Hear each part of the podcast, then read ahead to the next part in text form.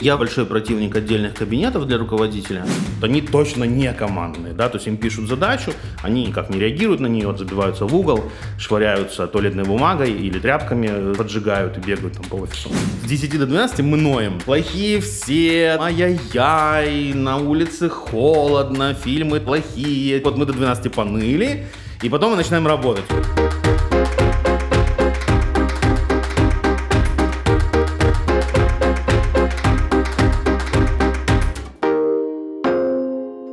Всем! Это подкаст «Умных любят», который готовит международная бизнес-школа «Лаба». Меня зовут Юля Дрынь, я редактор и ведущая этого подкаста. В эфире рубрика «Прочитали, обсудили». Сегодня в гостях Максим Белов, лектор курсов по бренд-менеджменту и маркетингу в Лаба, маркетинг-директор All TV, ранее маркетинг-директор Планеты кино.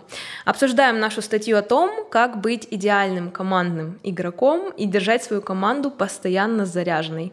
Макс, привет. Привет, привет. Сразу начнем. Вот у меня такое наблюдение, что сейчас какой-то такой глобальный, очень актуальный тренд на командную работу. То есть вот я объясню, что я имею в виду. Когда команда наравне с руководителем, ответственность распределяется на всех, руководитель дружит с командой, в общем, вся вот эта история. Как ты считаешь, действительно ли такой подход эффективный? Ну, ты знаешь, мне кажется, что эффективный, да, я буду отвечать на твой вопрос в плоскости маркетинга, конечно же, да, и сейчас общий такой гиперглобальный тренд в маркетинге на персонализацию, на очень плотное, очень детальное, да, очень такое взаимоотношения вдумчивые с клиентом, они таким образом и немножко трансформируют функцию маркетинга и трансформируют сам формат работы внутри маркетинговых команд. И сейчас действительно большой идет ну, тренд, можно так назвать, да, большим таким красивым словом, на то, что действительно в командах, маркетинговых командах распределяется очень четко ответственность по направлениям, по людям. И действительно еще стоит отметить то, что тренд существует еще и на персональную ответственность. Вот я это наблюдаю достаточно продолжительное уже время то есть нет такого сейчас, точнее как есть, но значительно реже уже можно встретить там, кто виноват, ой, там, я не знаю, там, Вася, Петя, он уже там 10 лет назад уволился, а там э, компьютер у него сломался и вот такое все. То есть как бы сейчас действительно есть вот такая история, что ты отвечаешь конкретно за свой участок работ, и это отвечает не твоя функция, а ты персонально. Угу. Поэтому ответ да. Как ты считаешь, может быть, все-таки есть какие-то команды или бизнесы, где нужен более такой жесткий, может быть иерархический подход. То есть, допустим, там, знаешь, холократия на атомной станции не сработает. Ну да, соглашусь, пожалуй. Но смотри, тут все зависит действительно от специфики бизнеса. И вот у меня, когда слушал я твой вопрос, у меня сразу возникло несколько ассоциаций, да, э, где это может быть уместно и где это прямо нужно. Как мне кажется, это нужно в компаниях, где существует большое количество линейных сотрудников, да, то есть это там сети ресторанов, колл-центры. Это вот какая-то такая история, может быть, компании, которые логистикой занимаются, да. Это какая-то история, где есть много сотрудников, которые стандартизированную какую-то работу должны выполнять, и действительно в этом случае, ну, какая-то иерархия какая-то, ну там, давай уже немножко там грубо изъяснимся, какая-то военщина, она должна присутствовать, да, то есть должны быть правила, должны быть четкие процедуры, здесь э, стой, здесь лежи, там, здесь ходи. Э, вот недавно смотрел э, передачу про нефтедобычу, и там вот э, на вот этих буровых станциях там вообще жесточайшая дисциплина, пожестче, наверное, даже военной, потому что, ну, это связано с безопасностью жизни людей. Поэтому в некоторых бизнесах, да, в некоторых структурах организационных э, действительно нужна жесткая рука, давай так скажем. На каких-то атомных э, или нефтедобываемых штуках э, вряд ли руководитель пойдет да, со своей да, командой да, в каком-то на творче... пиво. Да, в творческом порыве каком-то ты там сидишь,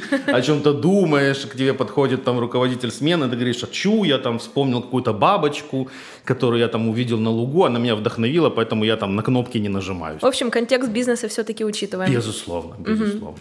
Давай представим, что ты попал в офис, где работает незнакомая для тебя команда, и вот у них такой форс-мажор, допустим, у них передвинули дедлайн по проекту. По каким признакам ты определишь, что это сплоченная команда и классный руководитель? Ну смотри, как бы сплоченная команда точно не будет по этому поводу ныть. Вот у меня в бытность моей работы в «Планете кино» у меня было такое прикольное правило, мы там приблизительно в 10 утра приходили на работу, и нам можно было ныть до 12. То есть вот с 10 до 12 мы ноем. Плохие все, ай-яй-яй, на улице холодно, фильмы плохие. Вот мы до 12 поныли, И потом мы начинаем работать уже. Никто уже не ноет, все как бы занимаются своей работой. Ну, это как бы такая была полушутка, конечно. Но, наверное, большим маркером для меня было бы, если бы команда перешла к обсуждению, насколько это реально. То есть и каждый разобрал бы свой кусок работы и э, понял, ну, как бы, насколько, знаешь, вот это как в айтишечке, да, проекты, идет сгорание проекта, да, и там вот определенный там точка ноль какая-то есть, да, и вот если ее передвинуть вперед, какие процессы вылезут, да, уже там, ну, или какие-то можно сжать, какие-то можно пересмотреть, от чего-то отказаться, потому что в любом случае, вот я сейчас перекладываю на свой опыт, да, то есть, например, мне там руководство говорит, нам надо запуститься там с компанией на месяц раньше, потому что сорока нам на хвосте принесла, что конкуренты тоже будут выходить. То есть я уже начинаю смотреть, ага, может быть, от чего-то я откажусь, может, от чего-то дорогостоящего, либо от чего-то, ну, долгого в производстве, например, да, я понимаю, что я уже там с каким-то материалом точно не выйду, да, и вот если я прихожу в такую команду, и если я вижу, что люди не падают в обморок, не начинают, ах, вы все там нехорошие люди. Где моя премия? Да, да, почему я вынужден, да, я вынужден просить премию, я сейчас вообще упаду, там, буду биться в конвульсиях, а я пойду домой. Команда — это когда э, люди стараются друг друга поддерживать. И это не зависит, рабочая это обстановка, да, или это какая-то домашняя обстановка. Люди могут заниматься там коллективным спортом каким-то или коллективным хобби, да, и когда они начинают сплочаться, да, есть такое слово? Надеюсь. Объединяться, да, вокруг проблемы, да, тогда они уже объективно и потом скажут, и они действительно, я в таком случае, если такая вот команда скажет, Макс, ну, не вывозим. Или вывозим, но вот в таком объеме, я им поверю. Потому что это будет не отмазка, лишь бы ничего не делать, да, не отмазка быстренько убежать с работы, да, а это будет действительно взвешенное какое-то решение. Угу. Руководитель что должен делать в таких ситуациях? Как минимум вдохновить, как максимум самостоятельно включиться в работу, угу. потому что, ну, я вот лично адепт все-таки не правящего руководства, да, а играющего, то есть я как бы называю себя играющим тренером, то есть я умею в правила, умею в процедуры, умею в теорию, да, но как бы я практикующий маркетолог, я могу вместе со всеми включиться, сказать, дайте мне какой-то кусок, или я там надавлю своим политическим весом там где-то на кого-то, да, и попытаюсь там, не знаю, пойти мимо процедуры, например, или там как-то ускорить какие-то процессы, да, потому что в зависимости от бизнеса вот эта бюрократическая составляющая, она тоже может э, являться большим куском, вот на котором можно сэкономить, да, например, mm-hmm. или не можно. Я помню вот с нашего прошлого подкаста, что ты руководишь чуть ли не с самого начала своей карьеры. История о том, что тебя сделали руководителем, там еще а, тебе да, было 20 да, да. лет, вообще какая-то смешная история, да. То есть э, по сути, ты там занимаешься поиском а, ребят в свою команду с самого начала, поскольку ты руководитель, да? Да, да, очень вот. часто. И я хочу тебя спросить, как ты ищешь командных игроков, если тебе нужен командный игрок. Вот я, допустим, а, недавно подслушала наших HR, они рассказывали, что во время собеседования, как они проверяют, они задают какой-то ситуативный вопрос, и если человек отвечает «я-я», он больше такой руководитель. Про я. Да. Угу. Если мы-мы сделали то, у нас так, то это более командный игрок. Как ты это проверяешь? Ну, это может быть маркером, да, это может быть маркером, но тут есть еще такой, знаешь, э, как говорят, tricky момент, да, есть такой нюанс, когда говорят вот мы-мы-мы, то следующий HR вопрос, да, я расскажу, потому что я да. приблизительно представляю этот алгоритм, то следующий вопрос от HR, да, в кавычках, будет следующим а какая конкретно ваша роль была в этом процессе? И была ли она вообще? Да, и была ли она, то есть, может быть, ты сидел и наблюдал, как мы там что-то, а ты вот созерцал как бы этот процесс. Да? Поэтому, да, это может быть маркером, но хорошего командного игрока, как мне кажется, э, можно распознать, когда он все-таки чередует, да, то есть он говорит, моя роль в этом общем процессе была такая, мы в процессе общем достигли вот таких-таких-таких результатов. Вот, и здесь очень важно вот замечать, насколько разограничивает человек свою профессиональную и персональную ответственность и общую в рамках функции, да, то есть вот если человек говорит, я там, ну, условно, да, я пиарщик, пиарщица или пиарщик, и э, в рамках там запуска этой компании я осуществляла пиар-сопровождение. В чем оно заключалось? Я взяла интервью, я записала подкаст нашим собственникам, я привлекла там, э, не знаю, известного travel-блогера, и он там что-то рассказал и так далее. То есть она уже в деталях рассказывает о своей части большого какого-то процесса. Угу. Это второй, точнее, момент. А третий момент, я люблю задавать э, вопросы, как и с кем ты взаимодействуешь. взаимодействуешь ли ты с финансами, с продажами, с коммерцией, с продуктом, как, на каких э, тонах, mm-hmm. на каких, ну, какие у вас роли, да, кто кому Рабинович там условно, да, кто внутренний подрядчик, кто внутренний заказчик, как вы строите работу, и здесь вот уже будет видно, да, то есть если они там пользуются, не знаю, каким-то хорошим, правильным софтом для постановки задач, для совместной работы, то это уже один момент, да, то есть здесь уже маркер, там, третий наш по счету, да, что люди, и человек из командной организации, да, пришел, и сам он командный, потому mm-hmm. что бывают такие случаи, что вот, например, там откровенно бойкотируют делают таск-менеджеры, некоторые сотрудники. Mm-hmm. Вот они точно не командные, да, то есть им пишут задачу, они никак не реагируют на нее, забиваются в угол, швыряются туалетной бумагой или тряпками, поджигают и бегают там по офису. Ну, для тебя в целом вот этот э, э, скилл командности, на каком он месте в приоритетности? То есть э, ты больше ищешь специалиста классного, либо человека, который в команду сможет? Нет, идти? больше все-таки командного игрока, потому что я очень люблю выражение, которое звучит на английском следующим образом.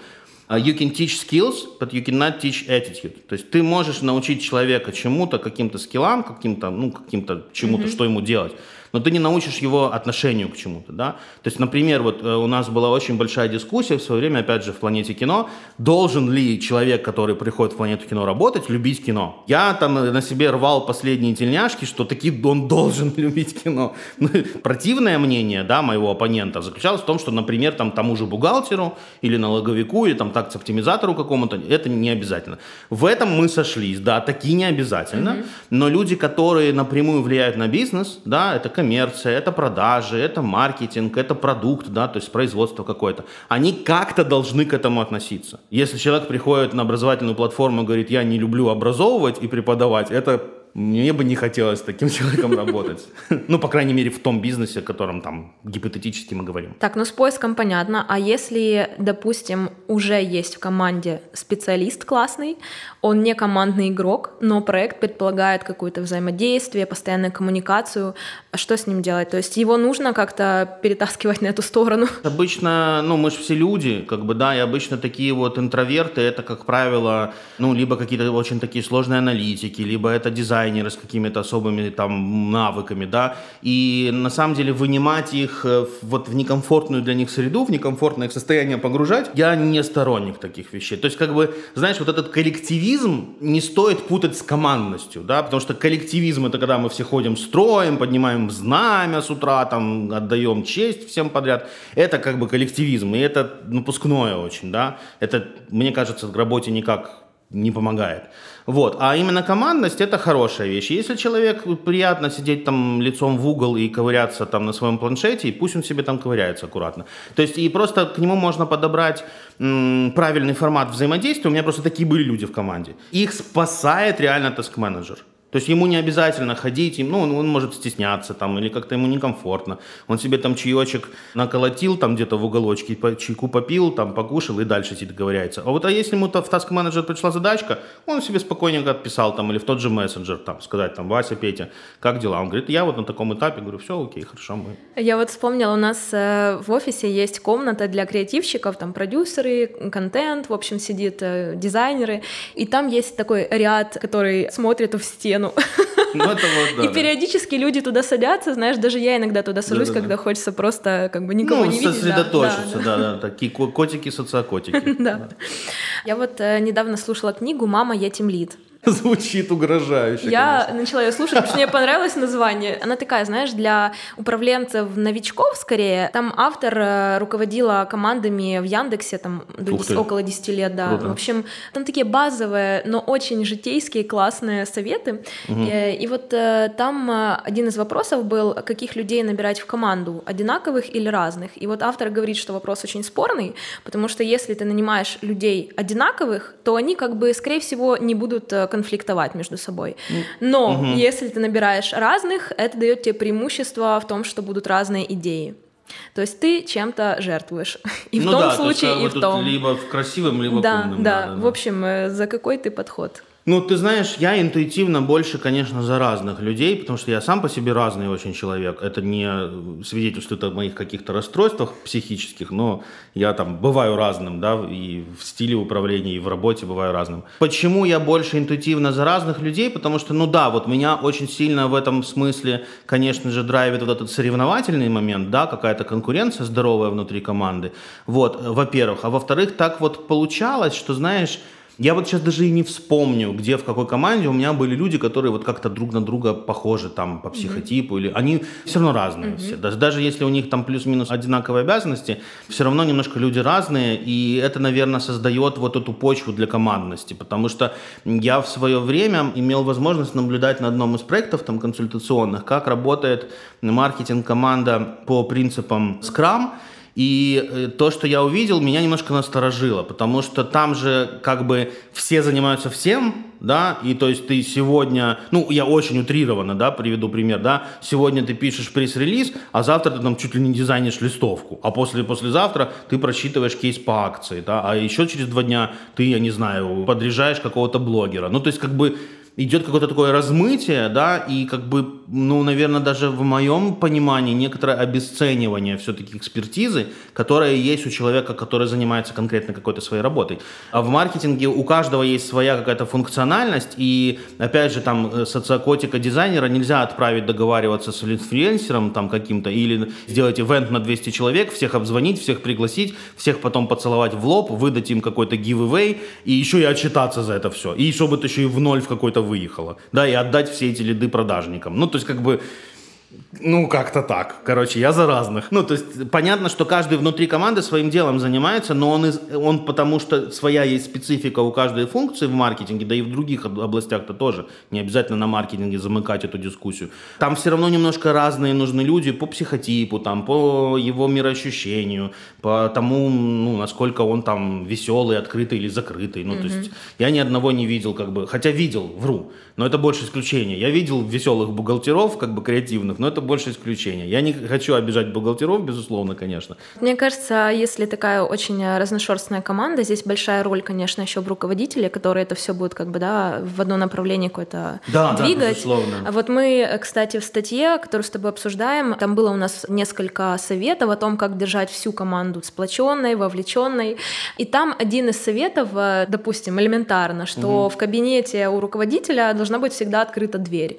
Вот, что это там очень классно показывает твою открытость. В идеале вообще, если, мне кажется, там руководитель сидит в общем open space со всеми. Или тоже один из советов э, зайти просто к команде своей не по делу, а просто поболтать. Расскажи вот э, как ты считаешь, какие черты характера, какое поведение должно быть еще у руководителя, чтобы вот эту вот сплоченность держать? То есть чего команда ожидает? Начну с открытых дверей. Я вообще большой противник отдельных кабинетов для руководителя я всегда сижу со своей командой, и я прямо аж плохо себя начинаю чувствовать, mm-hmm. если я где-то вдалеке от команды, ну, потому что мы, не, ну, как бы не в одном информационном поле находимся. У меня ни в одной команде не было такого, что от меня что-то скрывали. Ну, то есть, как бы, если ребята говорят, там, ну, как бы, жопа, там, извините за грубость, окей, ну, все понимают, что это такое, да, и все, как бы, в меру своих способностей пытаются это как-то разгрести, то есть, никто никогда от меня ничего не скрывал. Что еще важно для команды, на мой взгляд? Команда ждет от руководителя руководителя понимания и защиты. Я раньше, когда был молодым специалистом, я думал, что быть маркетинг-директором – это сидеть там на облаке, смотреть куда-то вдаль,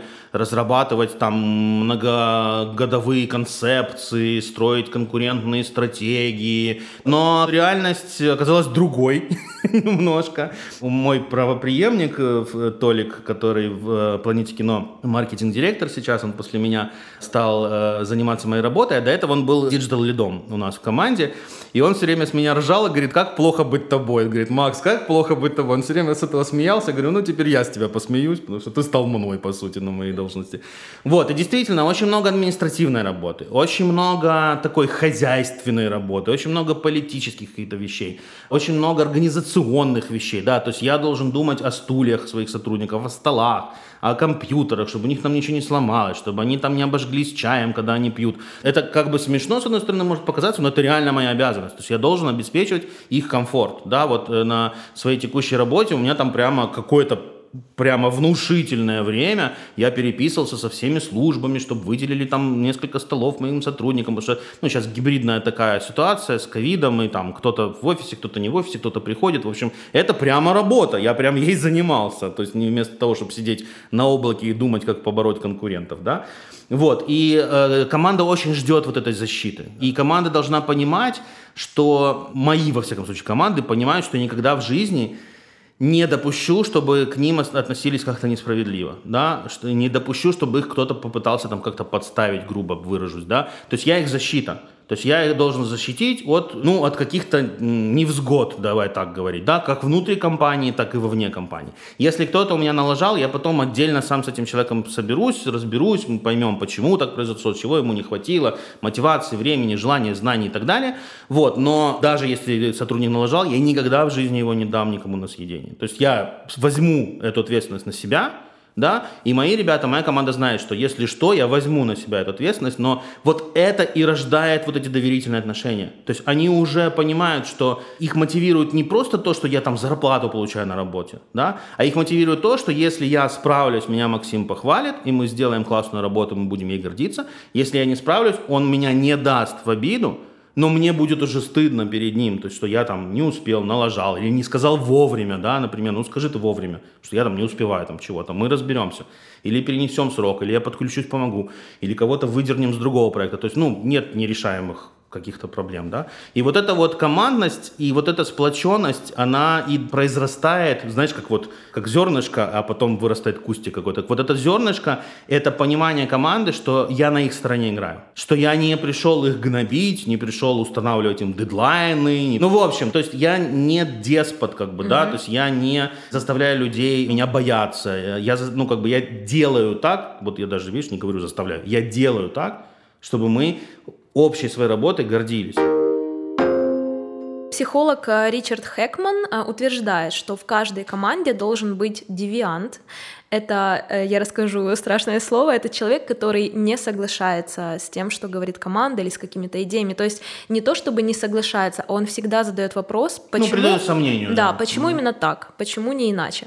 И такая позиция, мне кажется, на самом деле, она очень эффективная, но она может восприниматься командой довольно враждебно. То есть мы делали всегда так, а тут появился какой-то чувак, который говорит, почему мы вообще сейчас будем делать иначе, mm-hmm. допустим. Иди к черту вопрос, просто, чувак. Да, у меня такой вопрос. Как быть командным игроком, но при этом не мыслить одной головой на всю команду? Как тебе сказать? Вот первое, то, что мне приходит в голову, такой достаточно странный ответ, наверное, может тебе показаться. Мне кажется, что иногда полезно дать совершить ошибку человеку. Ну, то есть, э, что я имею в виду? Даже если я вижу, что он едет в стену сейчас, надо ему дать приехать в стену, чтобы он получил этот опыт. Тогда у него самостоятельно возникнет вот это вот правильное, здоровое сомнение в актуальности, понятности, правильности его действий. Это момент номер один. Момент номер два. Иногда в команде можно реально договориться – о том, что кто-то будет вот этим девиантом, если я правильно mm-hmm. произнес красивое слово такое. И на самом деле это классная история, да, и вот когда, знаешь, есть такое понятие, вот для меня оно очень актуальное, отбивать мячик. То есть я самостоятельно мыслить не умею. То есть я, мне нужно отбивать мячик. Вот как мы с тобой сейчас общаемся, то есть ты меня дополняешь, я тебя дополняю, да? То есть вот для меня этот процесс крайне важен. Я один вот так вот в стену уперевшись, ни до чего не дойду. Есть еще у меня один интересный факт. Нин Ли — это исследователь университета Айовы. Я много фактов нашла Ничего себе. А, он провел исследование среди компаний разных сфер и сделал вывод, что если в команде есть яркая звезда, то есть какой-то супер крутой специалист, это может плохо повлиять на общую такую эффективность, потому что перед ним другие члены команды могут, знаешь, э, обесценивать себя, либо там стесняться выдвигать какие-то идеи, потому что, мол, он звезда, ему лучше знать. Встречал ли ты такое? И вообще, э, как с этим можно справляться? Как решать такую проблему? На мой взгляд, есть две категории таких звезд. Одна звезда – это самопровозглашенная звезда, так называемая. Это я, это я сейчас с головы придумываю все. Я не проводил исследований. Вот, это самопровозглашенная звезда. Ее на самом деле очень легко определить, когда ты приходишь в новую компанию или в новую команду. Обычно эта звезда формализует свою звездность фразами типа «Я уже 20 лет в индустрии» или «Я 15 лет уже тут в этой компании». Вот. И такие люди есть. Как бы я этих людей называю не звездами, а знаешь, это называется типа последняя работа в жизни. Ну, то есть, как бы уже с этим человеком абсолютно мне все понятно. То есть он будет здесь сидеть, даже когда все развалится, знаешь, когда наступит полный постапокалипсис, он все равно будет приходить на эту работу и рассказывать, что он на этой работе работает там, не знаю, с царя Гороха приблизительно. Есть настоящие звезды, да, конечно. Понимаешь, здесь такой очень тонкий момент, потому что как бы звезда может приносить э, бизнесу прибыль, эффективность новую создавать. Понятно, у есть свои побочные эффекты, потому что звезды, как правило, нарциссичные очень, они требуют какого-то отдельного к себе внимания. И здесь очень важен баланс.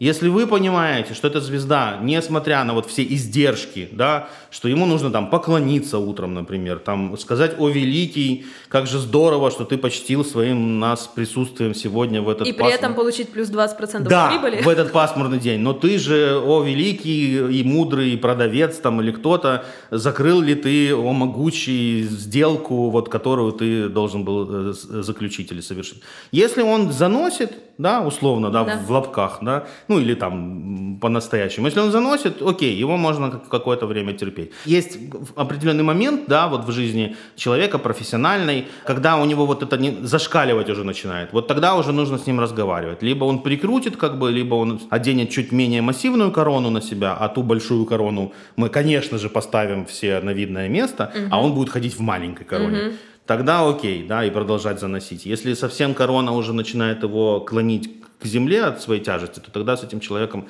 стоит разговаривать и как-то прощаться. Слушай, ну вот мне такой показался оттенок, что ты говоришь с точки зрения как руководителя. То есть если ты руководитель там и в твоей команде, да, есть да, такой да, человек.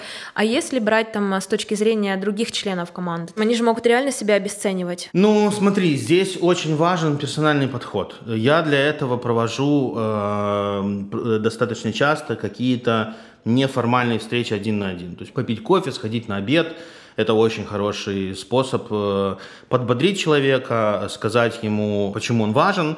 Я очень часто отмечаю прилюдно да, mm-hmm. какие-то действительно вещи, которые я считаю, что их стоит отметить. И причем я это делаю, понимаешь, здесь же, здесь же смысл не в том, чтобы делать это, потому что у тебя там в task-менеджере написано «похвали там Васю», и там у тебя reminder стоит. Вторник 10 утра. Да, да, вторник 10 утра ты хвалишь Васю, там, а в, в среду в 12 ты хвалишь Петю. Нет, не сработает. И Вася, и Петя поймут, что это формальность. А это плохо. То есть это не будет работать. Люди... Чувствуют это. Конечно. В общем, Макс, э, хоть у тебя там профиль маркетинг, я все равно очень люблю приглашать тебя на какие-то менеджерские темы, потому что с тобой всегда очень весело, классно, интересно. Я просто такой вот веселый. Но мы вынуждены заканчивать этот Эх, выпуск. почему же? В общем, друзья, если вам понравился этот эпизод, обязательно делитесь им с друзьями. И помните, что умных любят. Всем пока. Счастливо.